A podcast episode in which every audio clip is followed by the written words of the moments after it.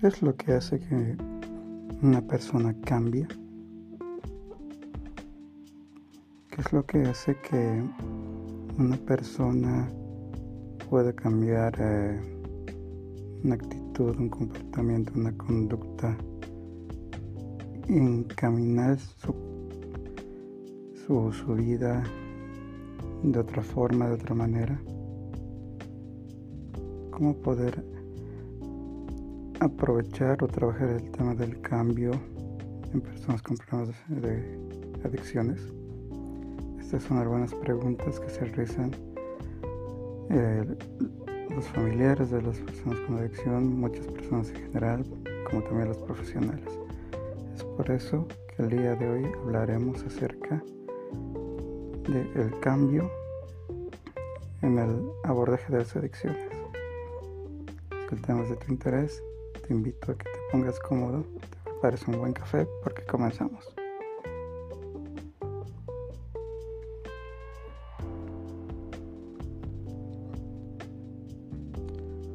Hola a todos, sean bienvenidos a un nuevo episodio de Liberarte.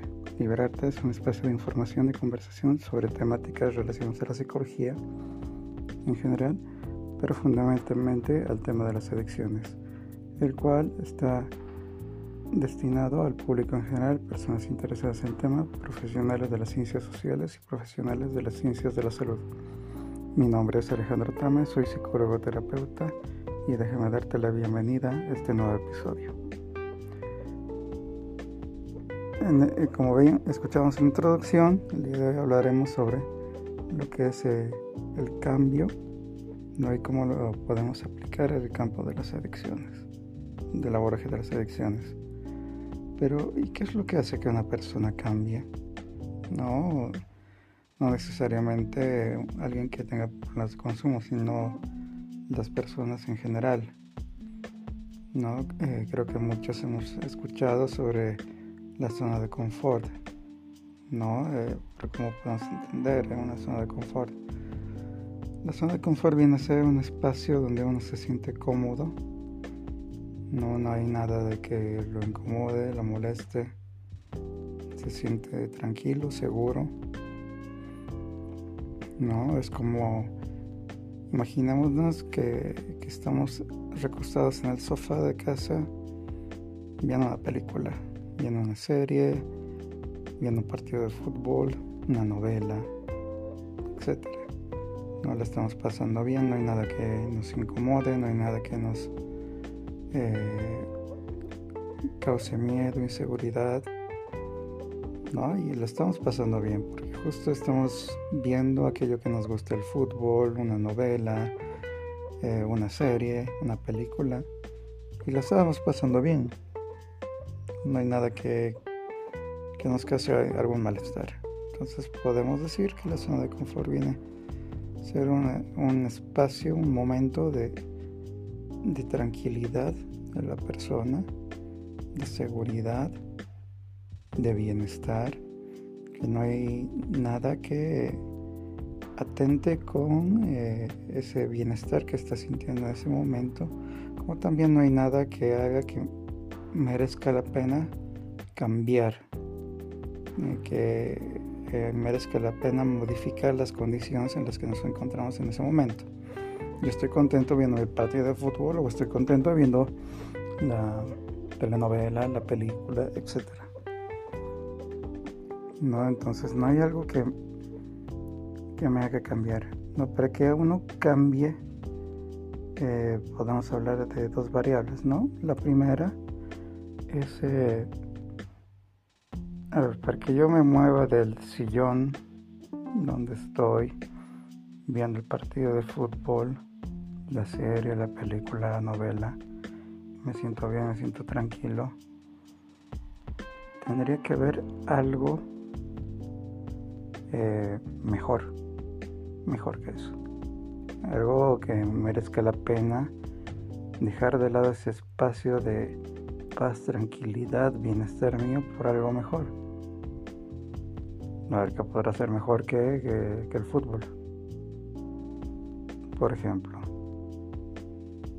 Mm, qué sé yo, para alguien podrá ser mejor eh, salir con la enamorada. Para alguien podrá ser mejor eh, irse al gimnasio. Para alguien podrá ser mejor salirse de campamento. ¿No? Entonces, si se dan cuenta, eh, para salir de la zona de confort, habría que ver para que uno decida salir de ese estado de paz, de tranquilidad, de bienestar, tendría que aparecer algo mejor, por una parte. No algo mejor que el fútbol, salir con la novia, salir con los amigos.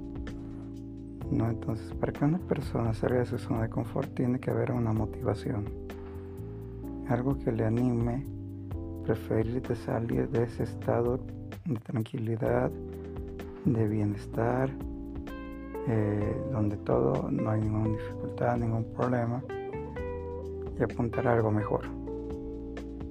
No lo propio, por ejemplo, yo estoy tranquilo en mi coche, no, eh, me siento bien, estoy feliz y me siento satisfecho con ese coche. Ya lo conozco, sé cómo se maneja, etcétera. Pero ¿qué me haría cambiar esa posición?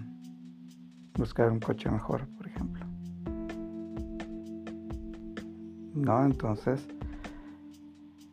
podemos pensar que la zona de confort para las personas es un espacio de paz, de tranquilidad, de armonía, de bienestar, donde se encuentra con respecto a su vida.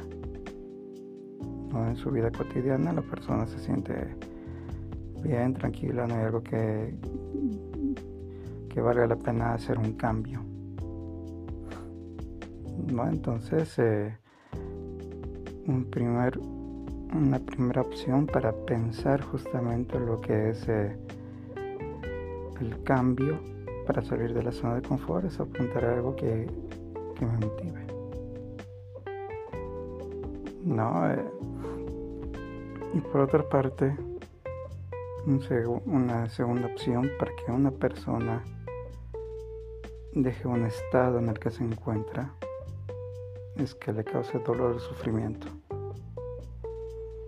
No, eh, por ejemplo, es muy de los latinos, sobre todo en los países latinos, ¿no? cuando eh, uno se va sintiendo mal, siente punzadas en el estómago, ¿no? Uno piensa, bueno, se me va a pasar, se me va a calmar, puede ignorarlo porque no es un dolor insoportable o puede tomarse alguna pastilla para minimizar el dolor. ¿No? Entonces la persona lo tolera, cree que se le va a pasar y es recién cuando la persona ya no puede levantarse de la cama o ya no puede trabajar el dolor es tan insoportable que es ahí donde recién decide ir al médico. O por ejemplo el coche. Uno va manejando su coche y empieza a sentir algunos, escucha unos sonidos que va haciendo el coche. No, y uno dice, ah, ¿qué será? Más adelante lo llevará el técnico, no debe ser nada y es cuando el coche ya no puede andar, ya no enciende, ya no funciona, donde uno recién va al, mecánico, al servicio técnico, a que le den una checada o lo revisen para encontrar cuál es el, desperfecto que hace que el coche no funcione. Entonces, ¿qué es lo que les quiero decir con esto? Eh, no, otra de las condiciones que hace que una persona cambie es el malestar, el sufrimiento. No, porque para una persona, eh, a ver, una persona que está tranquila, que se siente bien, se siente cómoda, no, que está en su zona de confort, sin ningún problema, lo que va a hacer eh, que cambie puede ser un dolor, un malestar, el sufrimiento.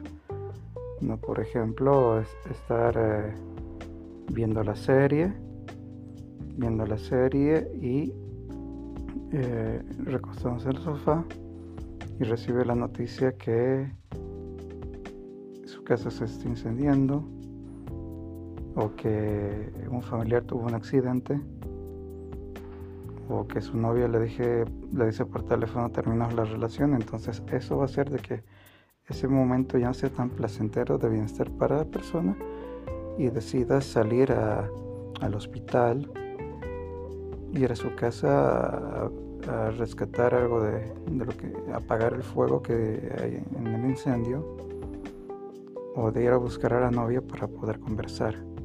Entonces ese, ese momento deja de ser placentero y hay algo que hace de que la persona salga de la zona de confort y, busque ayuda no o reaccione. Entonces dos aspectos importantes que hacen que una persona cambie es la motivación y el dolor o el sufrimiento. ¿no? En, el, trabajo de intervención terapéutica con personas que tienen problemas con el consumo de drogas o alcohol o conductas adictivas, vemos que en cualquier tipo de tratamiento vemos que es fundamental, se habla mucho de la motivación no buscar, hay que buscar un, por qué, un para qué, algo que merezca la pena que la persona decida dejar el consumo de drogas y alcohol. podríamos entender quizás que para las personas que están en consumo, su zona de confort es, el mismo consumo. No se andan, andan enganchadas en el mundo del consumo de alcohol, drogas y conductas adictivas ¿no? Y andan enganchadas en ese, en, ese mundo para ellos. Paradójicamente eso es su zona de confort, la adicción. Entonces, eh, para poder mover a una persona de ahí, de ese, de ese lugar, de esa zona de confort, hay que empezar a ver, hay que empezar a construir algo que merezca la pena que deje esa zona de confort que es el consumo por qué dejar de consumir o por qué o para qué dejar de consumir. Como el ejemplo, no, yo estoy contento viendo mi serie, mi película, mi partido de fútbol y, no hay nada que momentáneamente mm, sea eh, valga la pena que yo deje de ver el fútbol, que deje de ver la serie, que deje de ver la película. Lo mismo pasa en las adicciones. La persona en el mundo de las adicciones y no hay algo que merezca la pena dejar de consumir. No, entonces en la mayoría de los tratamientos, prácticamente creo que en todos, te hablan mucho de una motivación. No hay que encontrar eh, algo que haga que merezca la pena dejar el consumo. No, una persona puede dejar el consumo por eh, por amor, porque se enamoró de alguien y, y quiere salir adelante. No, pero ojo aquí no hay que confundir. Una cosa es que uno se siente enamorado y que por sí mismo quiera mejorar para tratar de iniciar una relación. Y no se trata de me voy a cambiar para que la chica que me interesa me vea. No, sobre todo el, cambio tiene que ser algo personal. Aunque esto no quita que muchas veces eh, uno pueda empezar eh, eh, cambiando por, por, los demás, por mi novia, por mi familia, por mis hijos, pero ahí dependerá de la habilidad del terapeuta de poder encaminar eso a un proceso personal. Porque si se sostiene un proceso de cambiar por eh, terceras personas ajenas a, la persona que tiene el problema de consumo, va a ser un proceso de recuperación inadecuado ¿no? porque el ideal es que la persona cambie por uno mismo.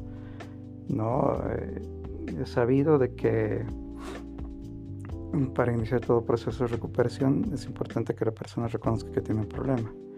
Pero si una persona pide ayuda, quiere iniciar un proceso y te dice lo quiero hacer por mis hijos, por mi familia, hay que aprovechar ese momento.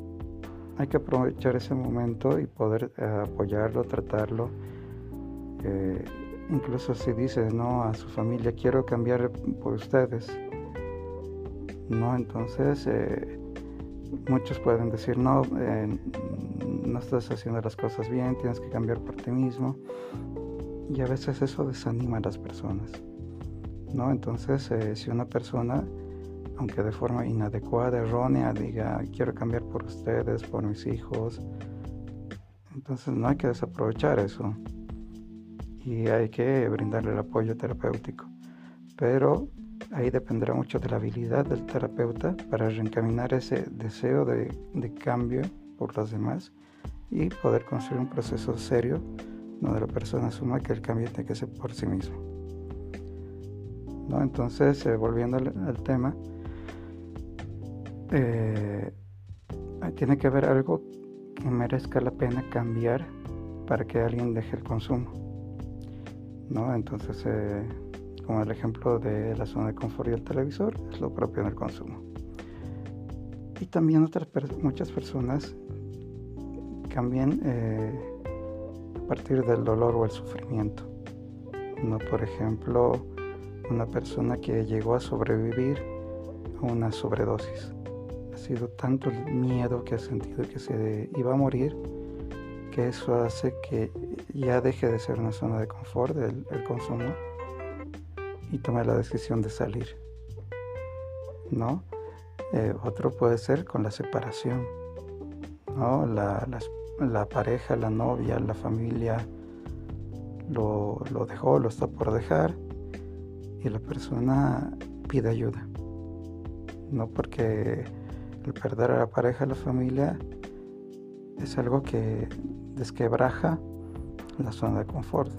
No quiere perderlos. Entonces, tanto el dolor, el pesar, que es eso lo que puede animar a que la persona busque ayuda o dejar el trabajo, un trabajo importante.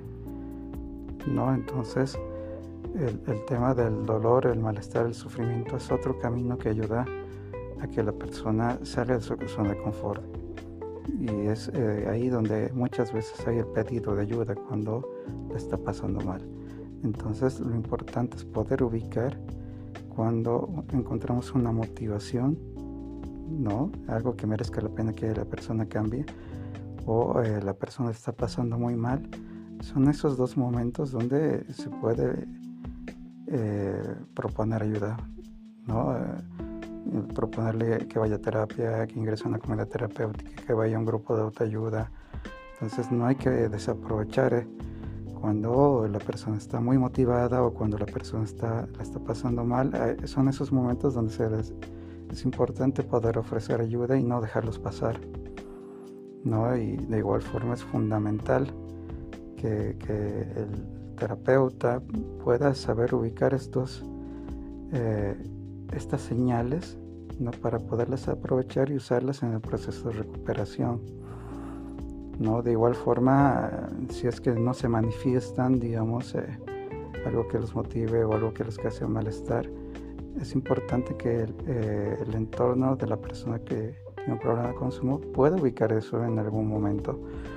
Tal vez recordar algo que lo motivaba antes del consumo, que le gustaba el deporte, le gustaba eh, el amor a su hijo, ¿no? Eh, no sé, el arte, la música, poder recordar algunas eh, pasiones, algo que lo apasionaba a la persona antes de caer en el consumo y tratar de poder construir algo desde ahí, que algo que lo motive a dejar el consumo y poder aprovecharlo para eh, proponerle un proceso terapéutico o lo propio, ver cuando la persona le está pasando bastante mal, lo está pasando fatal, y ya sea por eh, los efectos del consumo, digamos, eh, el malestar en el cuerpo, o porque se metió en problemas, o porque terminó una relación, o porque estuvo preso por hacer escándalo en la calle, o porque sufrió un accidente, entonces hay que aprovechar esos momentos de malestar para eh, ofrecerle ayuda terapéutica. Entonces no hay que dejar pasar o aspectos que puedan motivar mucho, como también aspectos que causen mucho sufrimiento o dolor para eh, ofrecer ayuda a una persona que tiene problemas de consumo. ¿No? Y eh, en cuanto aparezcan estas eh, situaciones, ofrecerle la ayuda y llevarlo lo pronto posible. No hay que dejar pasar esas oportunidades porque luego que pasa, la persona se desanima y es complicado volverla a encaminar a un proceso de terapéutico. Bueno, hasta aquí el tema que quería compartir el día de hoy. No hemos visto eh, por qué las personas cambian, ¿no? Eh, veíamos dos, eh, veíamos algunos aspectos, ¿no? Como la zona de confort, un espacio de statu quo donde las personas no tienen ningún problema, se sienten bien, tranquilas, seguras con lo que les pasa y no hay algo que merezca la pena que haga que cambien de, situación, de, lugar, ¿no? Eh, las personas cambian por dos razones, o porque están motivadas, algo eh, tiene que ver algo mejor que la situación actual que le está pasando, que merezca la pena, o también eh, puede haber algo que les cause dolor o sufrimiento que merezca la pena salir de esa posición en la que se encuentra.